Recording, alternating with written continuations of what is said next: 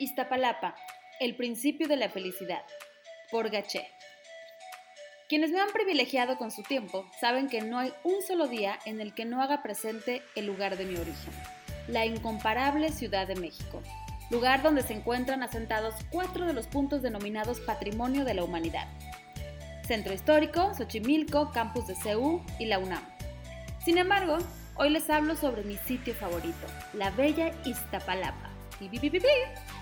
Con una población de 1.815.789 habitantes y una superficie de 116 kilómetros cuadrados, yo soy uno de esos habitantes que, como erróneamente señala Wikipedia, engrosa el porcentaje de la población que tiene que salir de demarcación para conseguir empleo, lo cual evidentemente es un error, pues no sale una parte de la población, sale toda la población económicamente activa hacia otros puntos, otras alcaldías o en el caso más triste hacia otros países. Por esa razón, en algunos otros estudios que se ha hecho respecto a la zona Iztapalapa, ha sido denominado como zona dormitorio.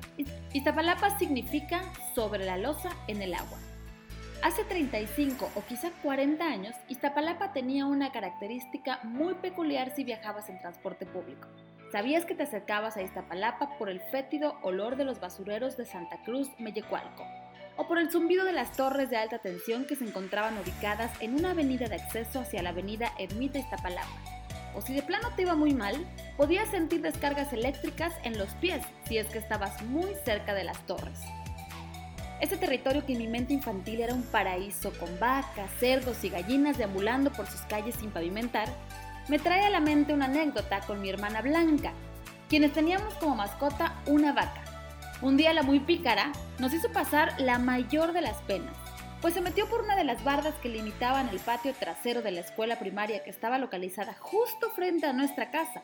Lo peor del asunto fue que la directora por micrófono suplicaba que el dueño de esa vaca la sacara inmediatamente.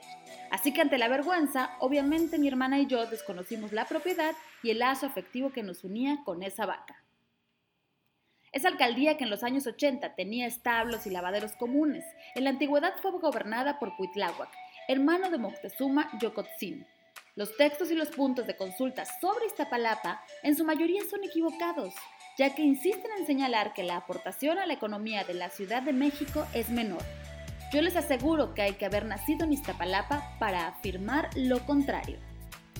Solo basta mirar con asombro diario cómo entre las 4 y 5 de la mañana mujeres y hombres de todas las edades caminan por sus calles para salir hacia la avenida principal.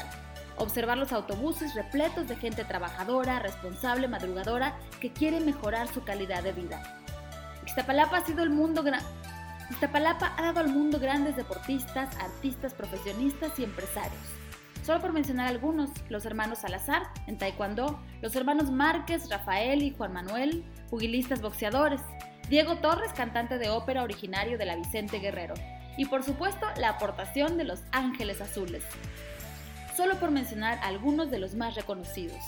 Ese es mi bella Iztapalapa,